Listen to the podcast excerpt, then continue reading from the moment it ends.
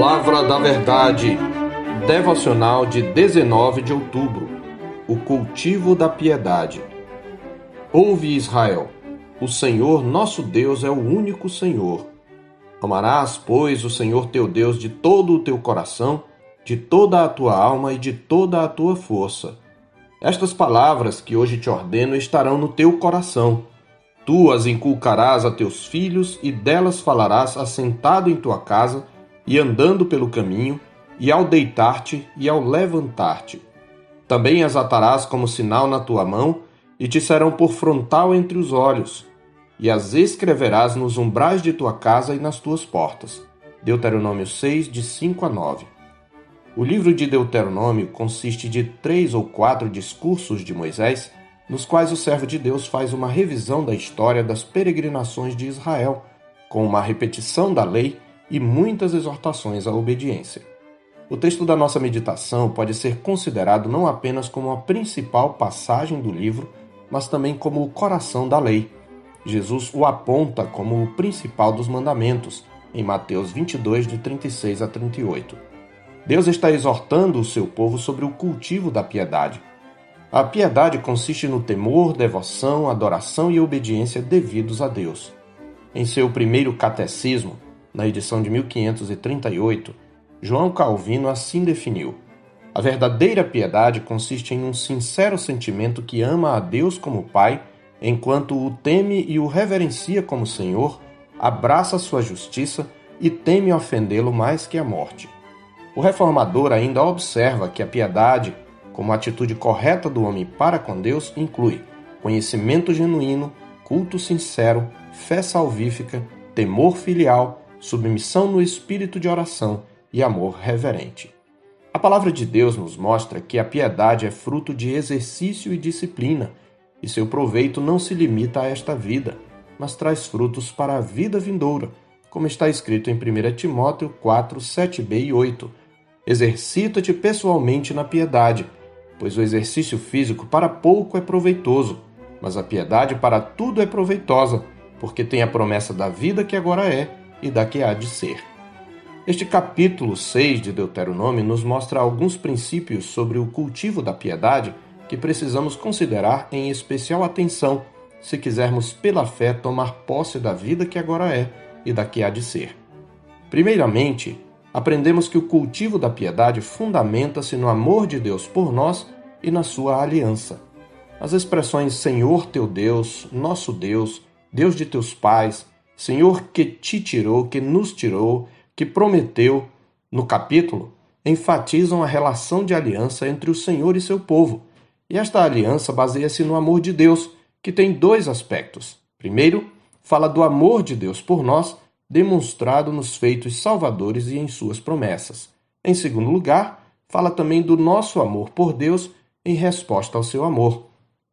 Daí o mandamento: Amarás, pois, o Senhor teu Deus no verso 5. Portanto, a motivação fundamental do cultivo de uma vida de devoção a Deus é o seu amor, demonstrado no que ele fez por nós em Cristo e o nosso amor em resposta ao seu. Reconhecendo esse amor, o supremo alvo da piedade é a glória de Deus. Tudo isso se expressa nesse relacionamento de aliança entre nós e Deus. Em segundo lugar, o cultivo da piedade consiste em impregnar-se da palavra da aliança.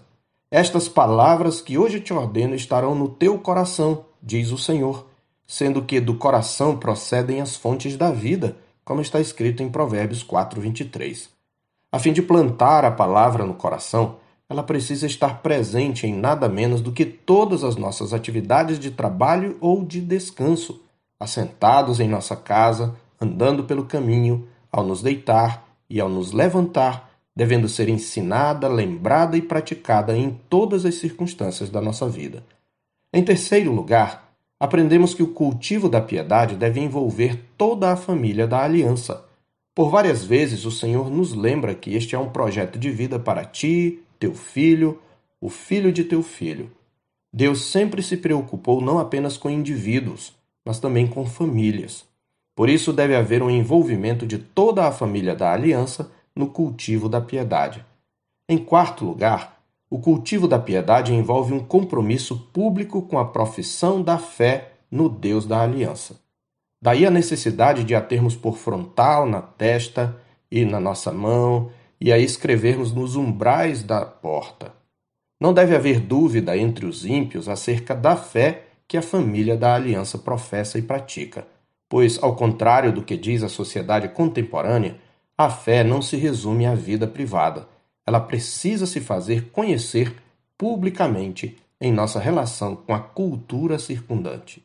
Por isso, o cultivo da piedade tem o objetivo de nos manter lembrados do Deus da aliança, como está escrito nos versos 10 a 12 do mesmo capítulo.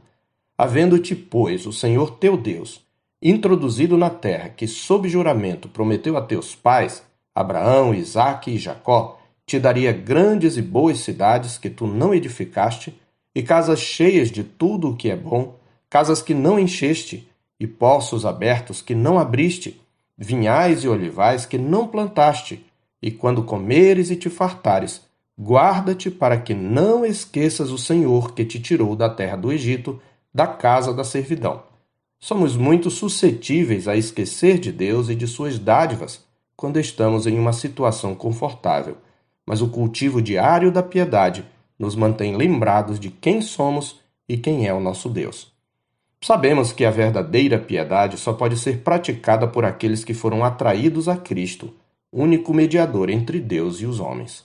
Cristo é o segredo da verdadeira piedade, como está escrito em 1 Timóteo 3,16. Evidentemente, grande é o mistério da piedade. Aquele que foi manifestado na carne, foi justificado em espírito, contemplado por anjos, pregado entre os gentios, crido no mundo, recebido na glória. De modo que cultivar a piedade requer atender à exortação que nos faz a Escritura em Colossenses 2, versos 6 e 7.